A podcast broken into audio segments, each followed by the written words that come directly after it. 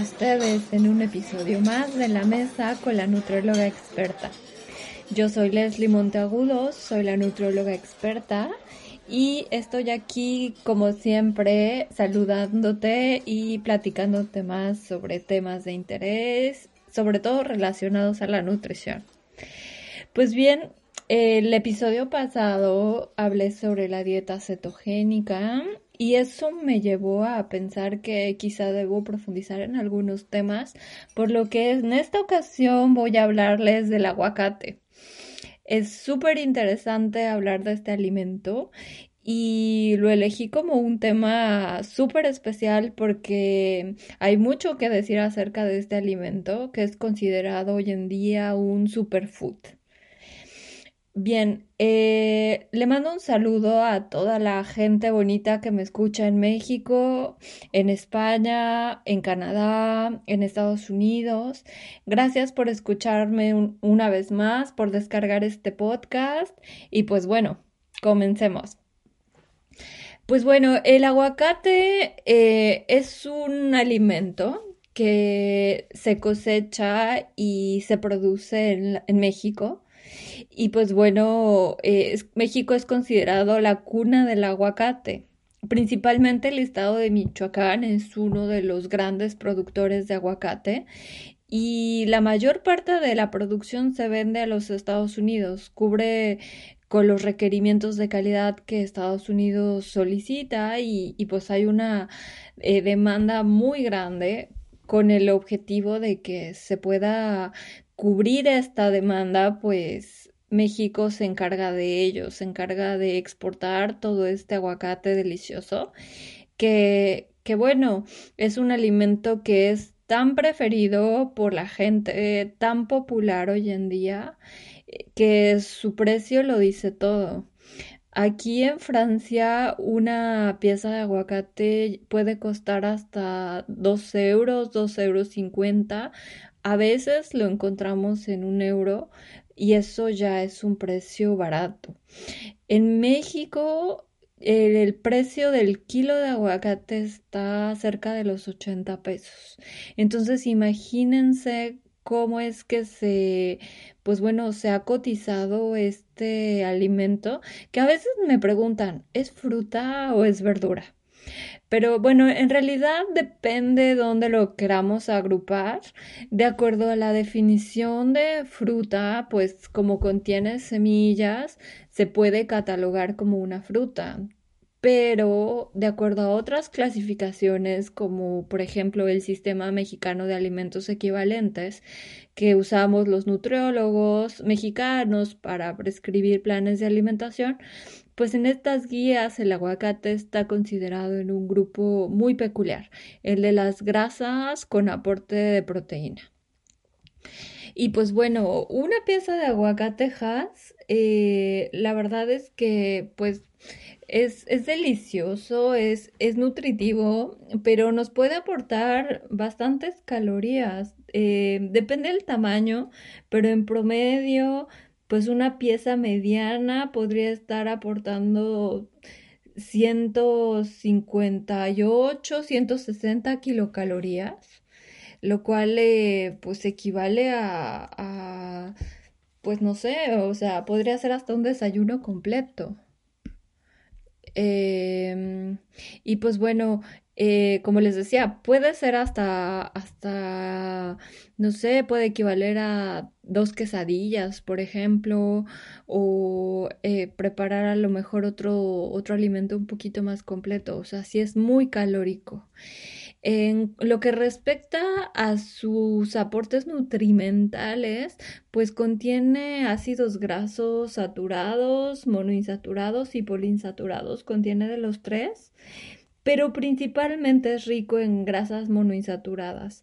Entonces eso lo hace un alimento muy interesante eh, y, sobre todo además de que aporta vitamina C, vitamina E, potasio em, y, bueno, algunos carotenoides y fitoesteroles que son considerados antioxidantes.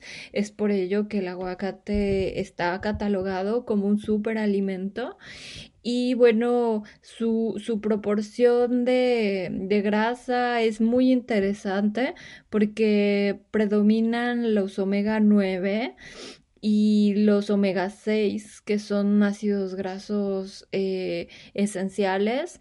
Y, y sobre todo, pues bueno, lo interesante es saber si es bueno o no es bueno. ¿No? Porque a veces decimos, bueno, es que es grasa, pero es grasa de la buena o es grasa mala. Entonces, yo en lo personal sí lo prescribo en los planes de alimentación, o sea, sí se los recomiendo a mis pacientes, pero sí trato de que sea una porción bastante prudente al día. Y además también depende de sus posibilidades, ¿no? De adquisición. Em, pero bueno, Depende mucho también de los gustos de cada persona, porque hay personas que no les gusta el aguacate a pesar de ser un alimento tan popular. Em, bueno, si aporta grasas, ¿cuánto deberíamos comer? Esa es la pregunta que me hacen los pacientes en consulta. Y pues bueno, la respuesta es muy variable porque depende de cada persona habría que evaluar eh, de forma individual la ingesta para saber también eh, la cantidad de grasa que vamos a prescribir y que sea una recomendación más precisa. Pero en general yo recomiendo hasta media pieza mediana por día para un adulto con un peso normal. Y bueno, o sea, la verdad es que es tan delicioso y lo podemos encontrar en numerosos platillos, sobre todo eh, hoy en día, bueno, acá es súper popular al grado de que hay restaurantes donde preparan todos los menús con aguacate. Entonces es, es como el ingrediente estrella, el ingrediente esencial y, pues bueno, también eso ha hecho que, que este alimento sea, se vuelva tan controversial. Eh, me gustaría citar un documental en Netflix súper interesante llamado Roten, eh, donde hablan del, del, aguacate, se llama el episodio El cartel del aguacate. Y bueno, ahí hablan de unos datos bien interesantes en la producción de este alimento, lo que hace que realmente nos quedemos reflexionando. Eh, por ejemplo, mencionaba que eh, un aguacate puede gastar en su producción hasta 81 litros de agua lo que es pues muchísimo. O sea, el agua es un recurso que, que se puede agotar en algún momento y sobre todo es agua que no está bebiendo la población, sino que está consumiendo un alimento. Entonces eso lo hace bastante controversial. Sobre todo en este documental hablan sobre la región de Chile donde lo están produciendo, pero en zonas muy áridas, y eso está haciendo que, que pues bueno, la gente que, que habita a los alrededores de estos sembradíos de aguacate, pues se quede sin agua y, y, que sobre todo pues este, este recurso esté siendo carencial, ¿no? Que esa es la realidad. Y, y pues bueno, eh, todo esto nos lleva a pensar si realmente sería bueno dejar de consumirlo o no, pero yo creo que tenemos que fijarnos más en qué tipo de aguacate estamos consumiendo y de dónde proviene.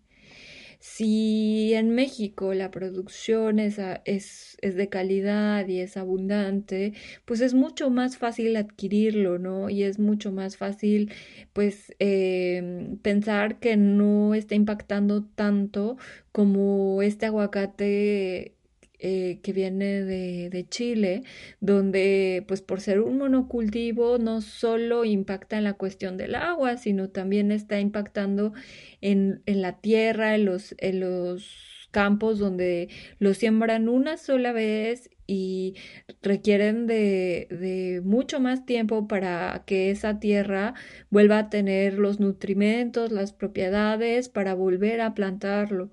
Entonces, bueno, eso es muy interesante como reflexión.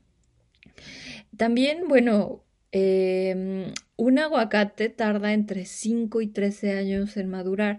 Entonces, o sea, para comernos un aguacate que puede ser en un día, ¿no? Que, que, comamos un aguacate, eh, pues son 13 años quizá que tardó ese aguacate en crecer, entonces es muchísimo tiempo y, y pues bueno, a mí en lo personal me deja pensando bastante, ¿no? Al respecto. También en ese documental mencionan cómo el 6% de la producción de aguacate que se produce en México se consume en el Super Bowl. Entonces, ¿cómo un evento puede girar alrededor de un alimento? ¿No? O sea, es, es pues increíble cómo aumenta la demanda en un evento deportivo y eso evidentemente hace que el consumo sea mayor, ¿no?